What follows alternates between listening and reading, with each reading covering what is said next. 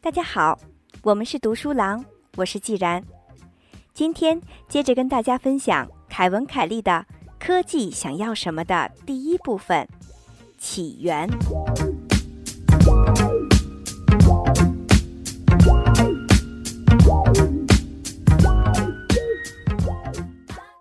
本书的第二章、第三章、第四章都是本书的第一部分。凯文·凯利从三个层面解答了同一个问题，那就是科技元素是如何起源的。借助于人类学家、考古学家发现的大量史料，凯文·凯利梳理了工具、语言伴随着人类进化的简略历史。这是探索技术元素起源的第一层。对使用简单器具狩猎、筑巢和切割食物的猿人。甚至更多的灵长类动物来说，工具的使用其实并不稀奇。用生物学家贾里德·戴蒙德的话说，五万年前，类人猿虽然能灵巧地使用工具，但脑子里缺根弦。这根弦就是动物和现代智人的分水岭。接上这根弦的标志就是语言的发明。语言。与工具，也就是技术的这种伴生关系，一直伴随着人类漫长的进化历程。从非洲、美洲、澳洲的原始部落大迁徙中，千挑万选的植物种子驯养的家禽，粗糙但越来越合手的工具，是文明进化的活化石。但是，凯文·凯利的目光并没有在此止步，科技驯化了我们。这件事情更为重要。使用工具的人类祖先，他们的牙齿、胃、毛发、脚趾都缓慢地发生着变异。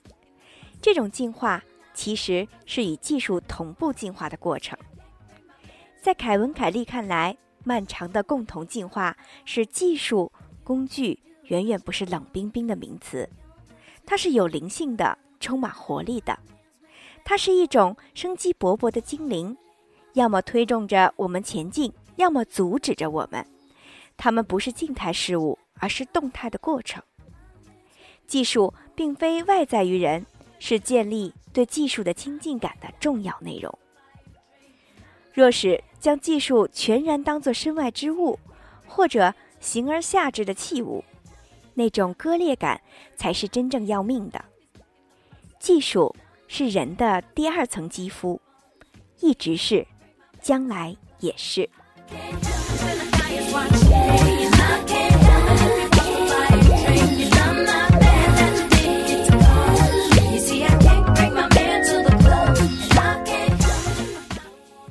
第二章，发明我们自己。为了预测科技的发展方向，我们需要了解它的起源。这并不容易。我们越深入追溯技术元素的发展史，它的起源就越显得遥远。因此，让我们从人类自己的起源史前的某个时期开始。那时候，人们主要生活在非人造环境中，没有科技，我们的生活是什么样的呢？此类问题的关键在于科技先于人类出现。其他许多动物比人类早数百万年使用工具。黑猩猩过去用细的枝条作为狩猎的工具，当然现在仍然如此。它从土堆里取食白蚁，用石块砸开坚果。白蚁自建的巨大的土塔作为家园。蚂蚁在花园里放养蚜虫，种植真菌。鸟类用细枝为自己编织巢穴。有些章鱼会寻找贝壳随身携带，作为移动的住宅。改造环境，使之为己所用，就像是变为自己身体的一部分。这种策略作为生存技巧，至少已经有五亿年的历史了。二百五十万年前，我们的祖先首先砸碎石头，做成了刮削器。为自己添加了利爪。到了大约二十五万年前，他们发明了用火来烧煮食物，或者说使食物易于消化的简单技术。主食相当于人造胃，这是一种人造器官，使人类的牙齿和额肌变小，食物的品种也更多了。技术辅助型的狩猎也同样古老。考古学家发现过一个石头枪扎入一匹马的脊柱，一根木矛嵌在十万年前的马鹿的骨架中。这种使用工具的模式，在此后的岁月里，只是更加频繁的出现而已。所有的技术，例如黑猩猩的钓白蚁竿和人类的鱼竿，海狸的坝和人类的坝，一些禽类的吊篮和人类的吊篮，切叶蚁的花园。和人类的花园，本质上都来源于自然。我们往往会把制造技术和自然分开，甚至认为前者是反自然的，仅仅是因为它已经发展到可与自然始祖的影响和能力相匹敌。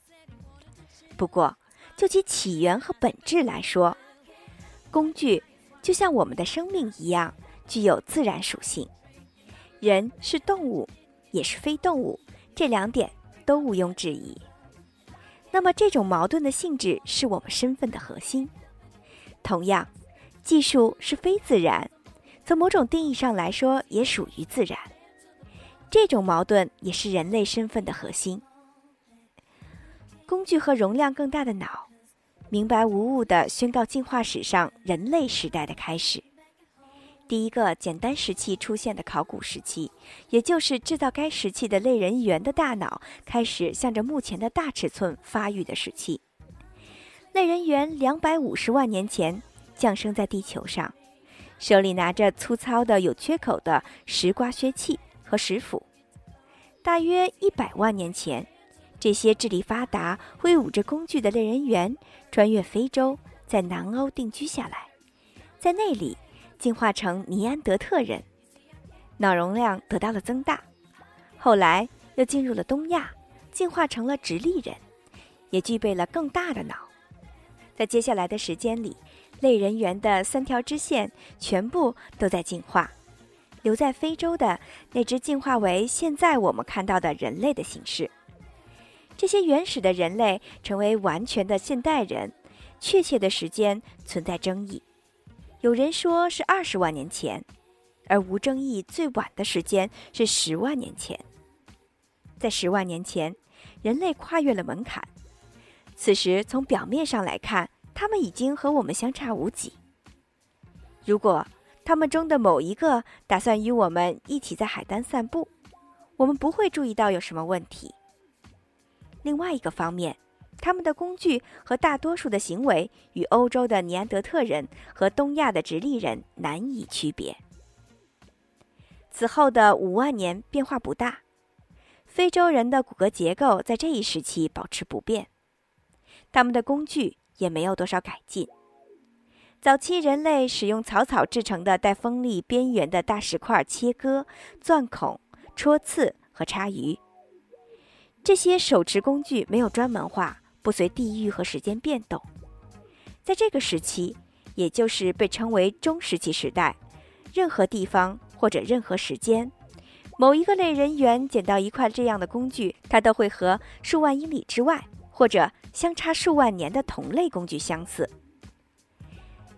类人猿缺乏创新性，正如生物学家贾里德·戴蒙德评价的那样，尽管他们的大脑不小。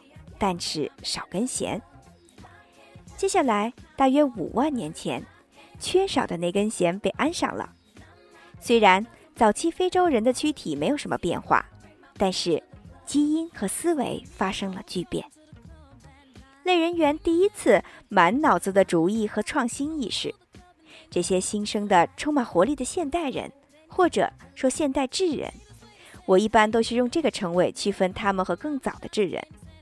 离开祖先到东非的家园，进入了新的地区。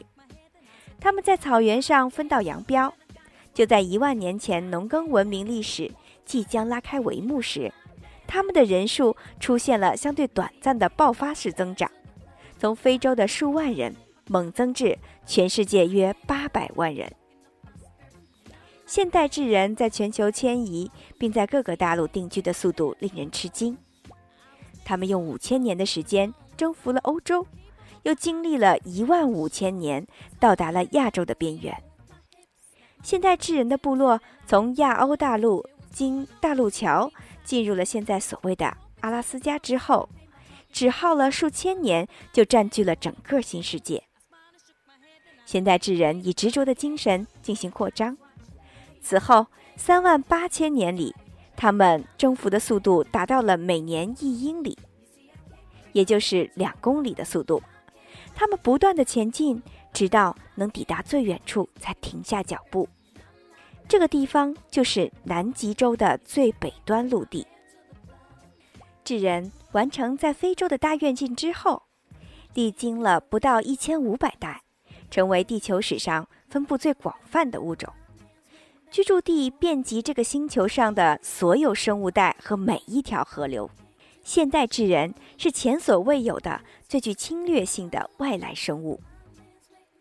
今天，现代智人分布的广度超过了已知的任何大型物种，没有其他任何可见物种占据的地理和生物生态位比智人多。现代智人的占领总是迅速的。加里德·戴蒙德评论道。毛利人的祖先抵达新西兰后，只携带了少量工具。显然，在不到一个世纪的时间内，就找到了全部有价值的食料来源，又用了几个世纪，就将栖息于世界上某些最崎岖地带的新西兰恐鸟屠杀殆尽。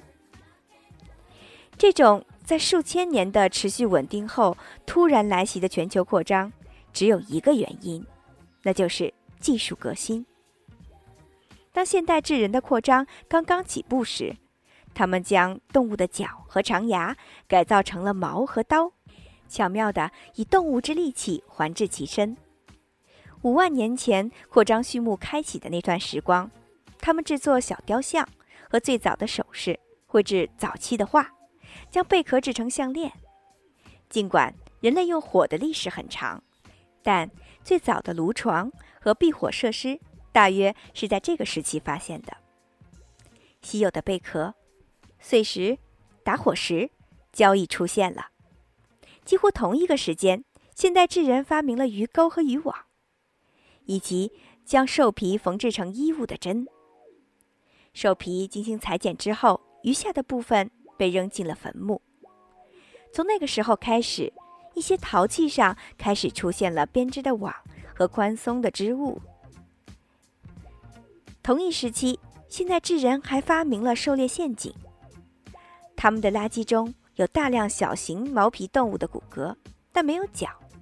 现代使用陷阱的捕猎者仍然按照这种方式剥掉小动物的皮，将脚部与皮留在一起。艺术家们在墙上绘制身着皮大衣、用剑和矛猎杀动物的人。重要的是。与尼安德特人和直立人简陋的发明不同，各地在此类工具的细节上体现出了不同的风格和技术。现代智人已经开始了创新。现代智人制作保暖衣物的思维能力，打开了通向北极地区的大门。钓鱼器械的发明，使人类有能力开拓世界上的海岸和河流，特别是热带地区。那里缺乏大型动物。现代智人的创新让他们能够在很多新的气候带来壮大和繁衍，而寒带地区及其独一无二的生态环境，尤其是有助于创新。对于历史上采猎部落，家园的纬度越高，需要的技术单元就越为复杂。与在河里捕捉鲑鱼相比。在北极气候条件下捕猎海洋哺乳动物，使用的工具明显要先进很多。现代智人迅速改进工具的能力，使他们得以很快适应新生态圈，其速度远远高于基因进化曾经达到的速度。在迅猛地占领全球的过程中，现代智人取代了其他几个同时居住地球的类人猿种，包括远亲的尼安德特人。尼安德特人的规模很小，人数通常只有一万八千人。尼安德特人作为唯一的类人猿统治欧洲数十万年之后，携带工具的现代智人来到了这里。此后，前者又延续了不到一百代，便消失了。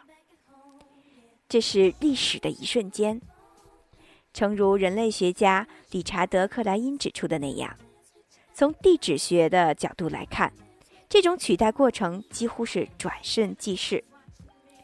考古记录上几乎不存在过渡期。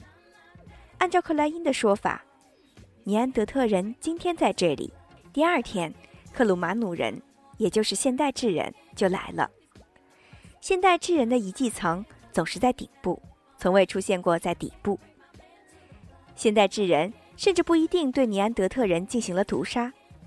人口统计学家计算过，繁殖率只要有百分之四的差距，就可以在数千年内让生育率更低的一方退出历史。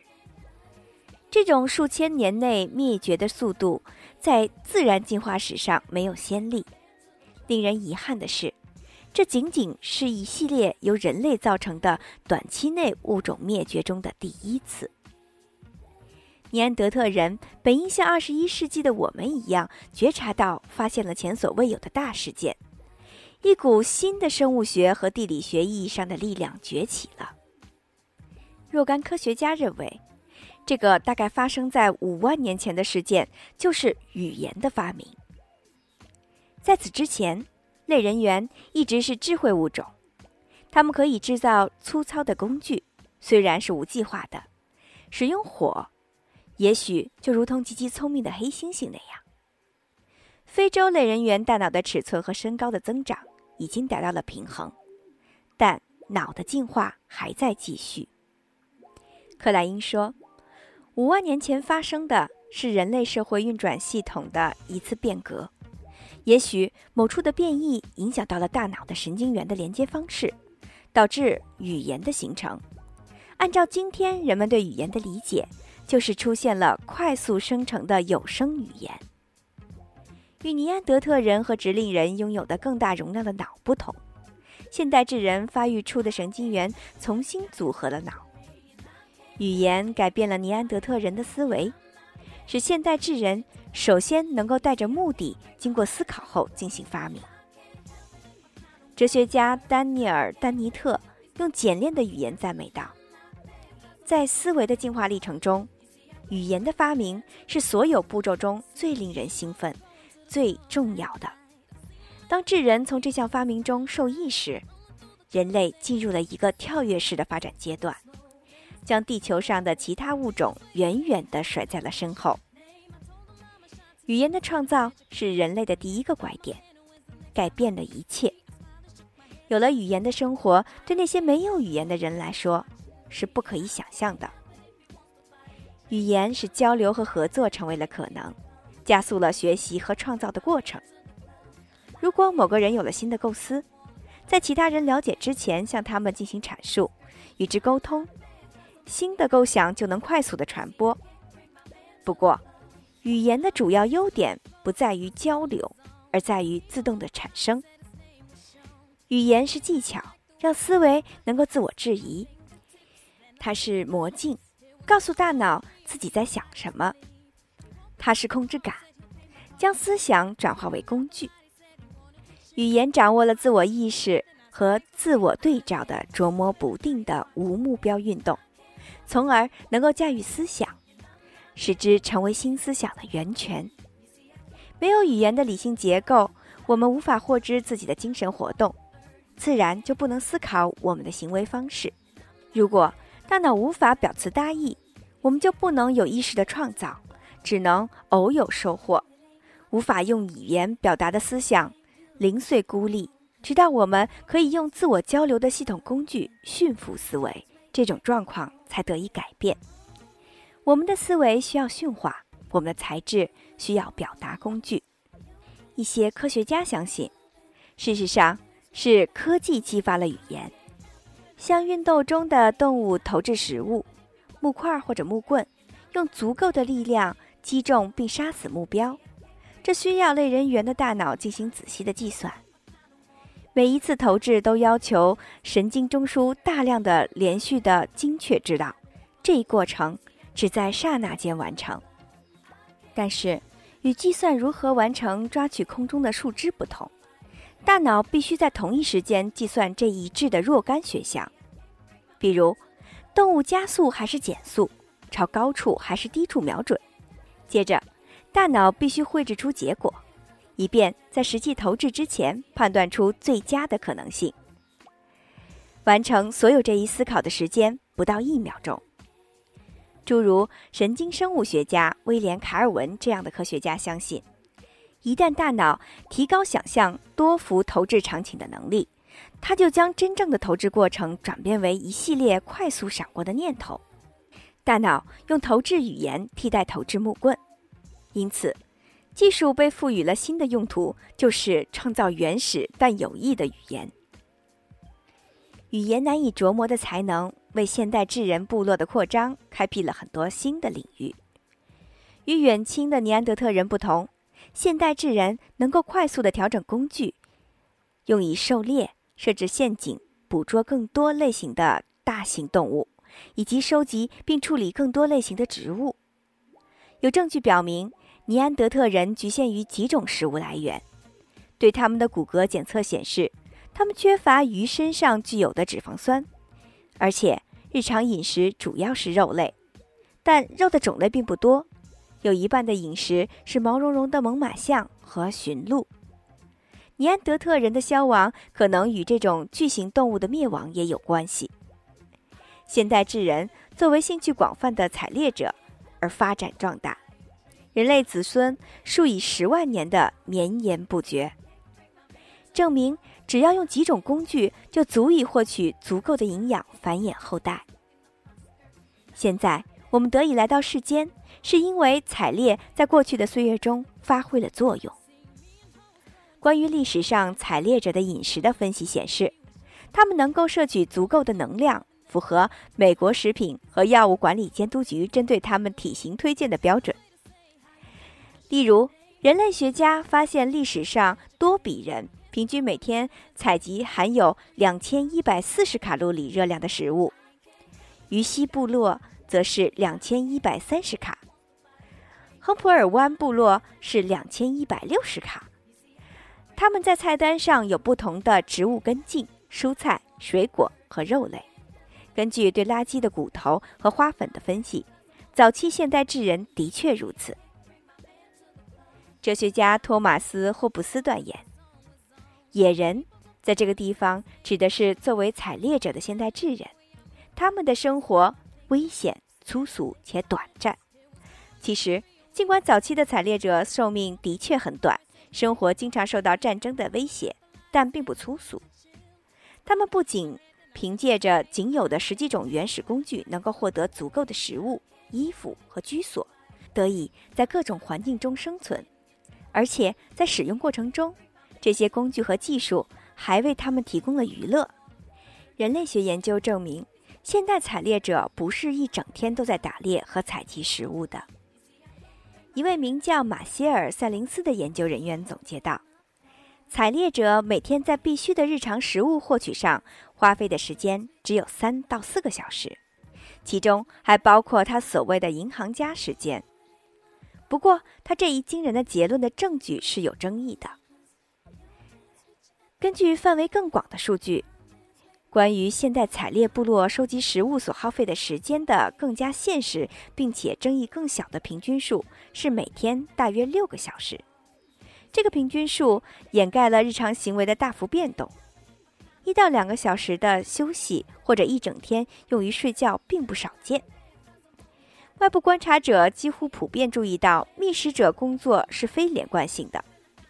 采集者也许连续数天非常努力地寻找食物，然后在这一周余下的时间里就靠着这些食物生活。人类学家把这种循环称之为旧石器时代节奏，那么就是工作一到两天，休息一到两天。一位熟悉雅马纳部落的研究者写道：“他们的劳动事实上更多是一时兴起，依靠偶尔的努力，他们也能够积累相当多的食物，维持一段时间。然而之后，他们表现出想要无限期休息的欲望，在此期间，身心完全放松，不会显得很疲劳。”旧石器时代的节奏实际上反映出了食肉动物的节奏，因为动物世界中伟大的狩猎者狮子和其他大型的猫科动物表现出了同样的行为方式：短暂的爆发式捕猎，直到精疲力尽；接下来的日子里休养生息。狩猎者与字面定义不同，几乎很少外出狩猎，捕获猎物的成功次数不是那么的多。以每小时获取的热量计算，原始部落的狩猎效率只有采集效率的一半。因此，几乎所有的密室文化中，肉食都是用来款待客人的。季节变化也是有影响的。对于食物采集者来说，每个生态系统都会产生饥荒期。在寒冷的高纬度地区，深冬到初春期的饥荒季更为严重。其实，即使在热带地区，各个季节中获取的最喜爱的食物、水果、辅食和至关重要的大型动物的难度也有差异。此外，还有气候变化因素，比如说延长的干旱、洪灾、风暴期，可能打断每年食物获取的模式。这些以日、季和年纪的大干扰。意味着很多时候采猎者吃的肚皮圆圆的。一方面，很多时期他们会忍饥挨饿，营养不足。在这段营养不足的时间，对幼儿是致命的，对于成人来说则是可怕的。所有这些热量的变化导致旧石器时代的节奏在任何时段都有可能出现。重要的是，这种爆发性工作情非所愿。当你主要依靠自然系统提供食物时，工作越多，收获不一定越多。两倍的工作量不一定能够获得两倍的食物。无花果不一定能催熟，成熟的时间也不能够精确的预测。同样，大型动物兽群的到来也是不能预知的。如果没有储备余粮和合理的耕种，就必须从粪便中取食。为了保障食物的供给，采猎者必须马不停蹄地离开飞机的食物源，寻找新的来源。可是，如果永不停息地奔波，余粮和其储存的工具就会减慢你的速度。在很多现代采猎部落中，不受财物拖累是被认为是一种好的习惯，甚至可以带来声望。你行囊空空。聪明的替代策略就是需要什么东西时再去制作或者搜寻。能干的猎人会囤积猎物，他的成功是以损害自己的名望为代价的。马歇尔·塞林斯说道。此外，生产余粮的成员必须与大家分享多余的食物，这就降低了他们生产余粮的意愿。因此，对采集部落而言，储备食物是损害自身社会地位的行为。真实的情况是，野外迁徙时必须忍受饥饿。如果干旱期减少了西米的生产，那么再怎么延长劳动时间，也不会增加你的食物产出。因此，采集部落在吃饭问题上采取了非常有说服力的计划安排。发现食物时，所有人都很努力的劳动。找不到食物也不用发愁，他们就会饿着肚子围在一起闲聊。这个非常合理的方法经常会被误解为部落的懒惰。事实上，如果靠天吃饭，这是合乎逻辑的策略。我们这些现代文明社会上的上班族看到这种轻松的工作方式，可能会心生嫉妒。每天三到六个小时。工作时间远远的少于发达国家中大多数的成年人的工作时间，而且当被问及对现状的感受时，多数被现代文明同化的采猎者对目前的物质生活很满足。一个部落很少拥有一件以上的人工制品，假如有一把斧头，原因是一件东西难道不够吗？某些情况下需要时才会使用这个物品，更多的情况是等到需要某种物品时再去做一件。一旦该物品被使用了，通常的结局是被丢弃，而不是被保存。这样就不需要携带或者留意多余的物品。向部落居民赠送毛毯或者刀具之类的礼物的西方人，常常郁闷地看到一天之后这些礼物被抛弃掉。部落居民的生活方式非常奇特，表现出最大限度的一次性的文化。最好的工具、人工制品和技术用后就会被抛弃，甚至人工建造的精巧的住所也被视为临时性的。部落或者家族在迁徙中。可能搭建一个休息场所，比如说一个竹屋或者一个小冰屋，只用一个晚上，第二天一早就被丢弃了。多数人家居住的大宅也会在数年之后给抛弃，而不是保留。耕地有着相同的遭遇，收割之后就会被放弃。马歇尔·塞林斯观察到这种无忧无虑的自给自足和知足常乐，宣称采猎部落是原始的小康社会。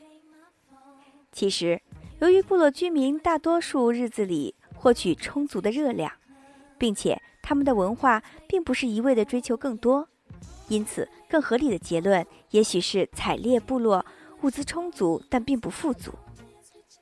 根据大量与原住民相关的历史记录，我们知道他们经常抱怨吃不饱。著名的人类学家科林·特恩布尔记录道。虽然姆布地人经常歌颂森林之神，但也经常抱怨饥饿。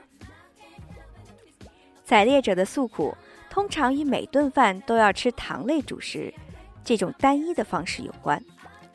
当他们谈到食物短缺或者饥饿时，指的是缺少肉食、脂肪的摄入量不足，以及对饥饿期的厌恶。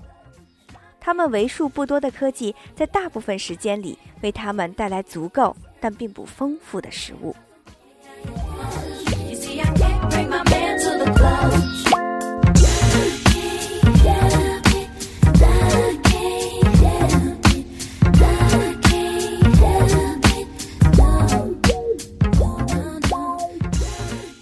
今天的分享就到这里，欢迎大家收听。凯文·凯利所著的《科技想要什么》的第二章，发明我们自己的上半部分，后续精彩内容敬请关注。